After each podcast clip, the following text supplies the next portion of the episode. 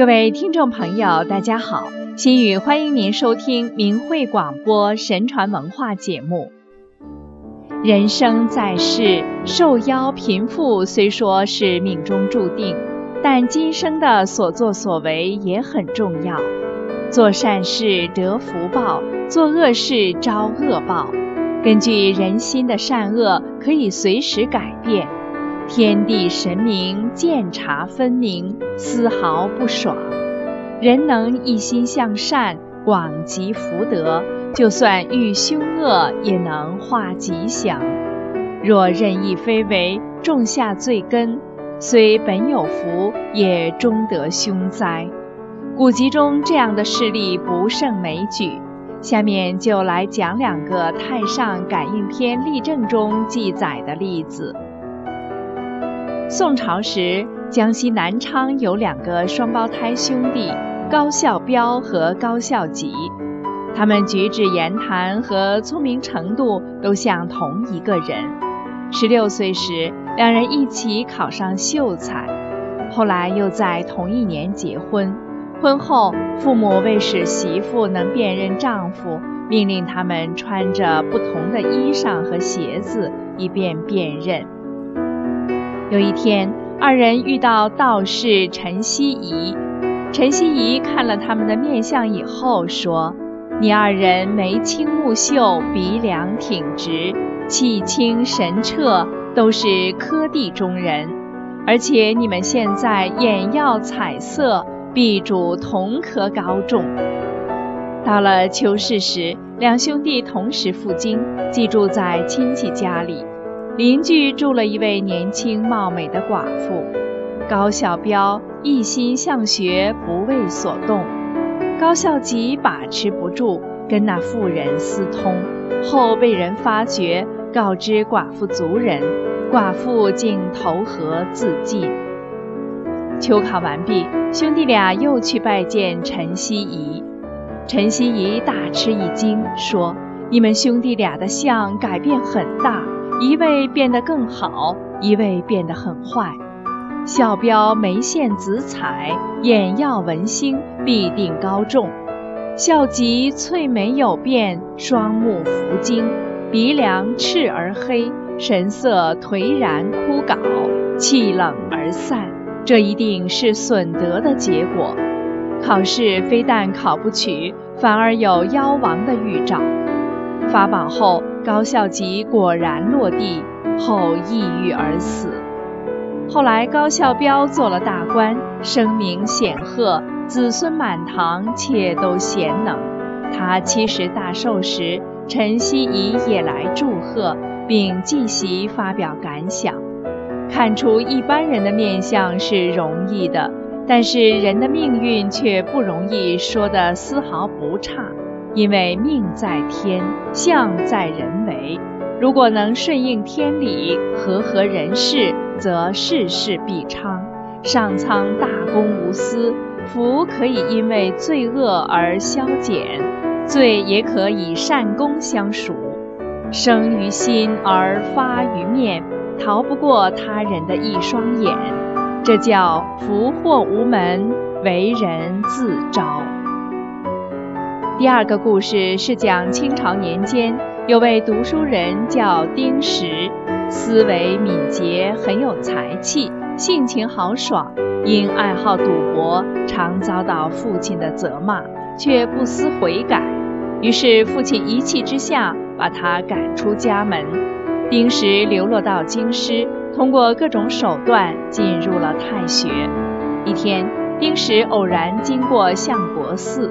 有个算命先生惊喜地说：“您的气色太好了，我在这里给很多人相过面，您的最好。”算命先生问过丁石的姓名后，就在墙壁上写道：“今年状元是丁石。”从此，丁石愈发傲慢，嗜赌成性。听说考生中有两人来自四川，很有钱，就邀两人聚赌。丁石连连取胜，最后赚钱六百万。几天后，丁石又来相国寺，算命先生一见他就诧异地问：“您的气色怎么这么糟？绝对没有希望考中了。边说边急忙将墙上的纸撕下来，叹息道：“简直是坏我的名声，这次确实算错了。”丁石急忙询问原因，算命先生说：“你的额头如今又干又黑，一定是存心不良，得了不义之财，触怒了天神。”丁石心里很害怕，忙把实情告诉了他，说。我们只是随便玩玩，竟这么严重？算命先生道：“凡是有关财物的事情，都有天神监护着。接受了不义之财，自然要减损福报。”丁石听后悔恨交加，忙问：“那么我把钱还给他们行吗？”算命先生说：“如果你发心悔改，天神一定知道。”你果真能改恶从善，还能得第六名。丁石急忙赶回去，把钱还给原主，并发愿不再赌博。发榜时，一个叫徐铎的考生中了状元，丁石果真是第六名。还有一位清朝的读书人到省里参加考试，文章写的自己很满意。所以就在省城等着发榜。一天，他偶然到一座寺庙去玩，房檐下有个以看相赚钱谋生的人。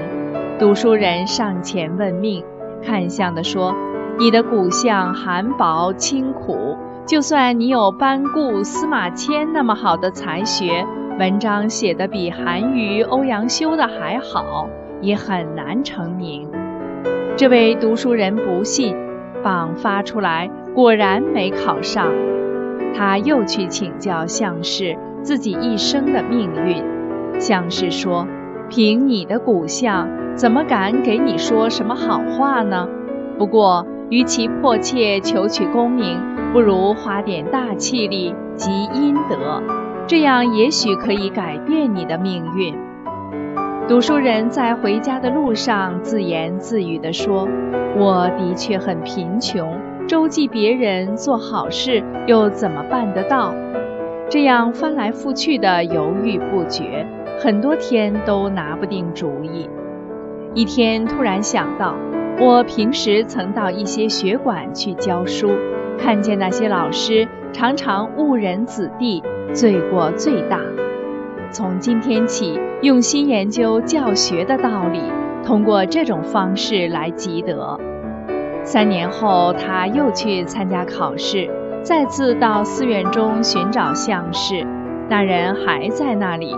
行礼之后，相士说：“先生精神饱满，光彩照人，这次考试考上是毫无疑问的。”发榜时，果然榜上有名。这位读书人去庙里感谢看相的，并问道：“为什么过去谢绝我那么严峻，现在又这么准确地给我预测？”相士说：“你的外形和骨相全部都变换了，用心于教学事业，这不是阴德是什么呢？以后的福德还大得很呢。”由此可见。德性才是一个人幸福的最终来源，命运的好坏皆是自作自受。举头三尺有神明，心存善念，信心奉行，人虽不见，神已早闻。凡顺乎天理、合乎人心之事，就应该身体力行；犯逆天理、违背人心之事，就应该警觉不做。在善与恶、正与邪这些原则问题面前，做出正义的、明智的选择，才能得到源远流长的福报。听众朋友，今天的节目时间又到了，心语感谢您的收听，下次节目时间将恭候您的到来，再见。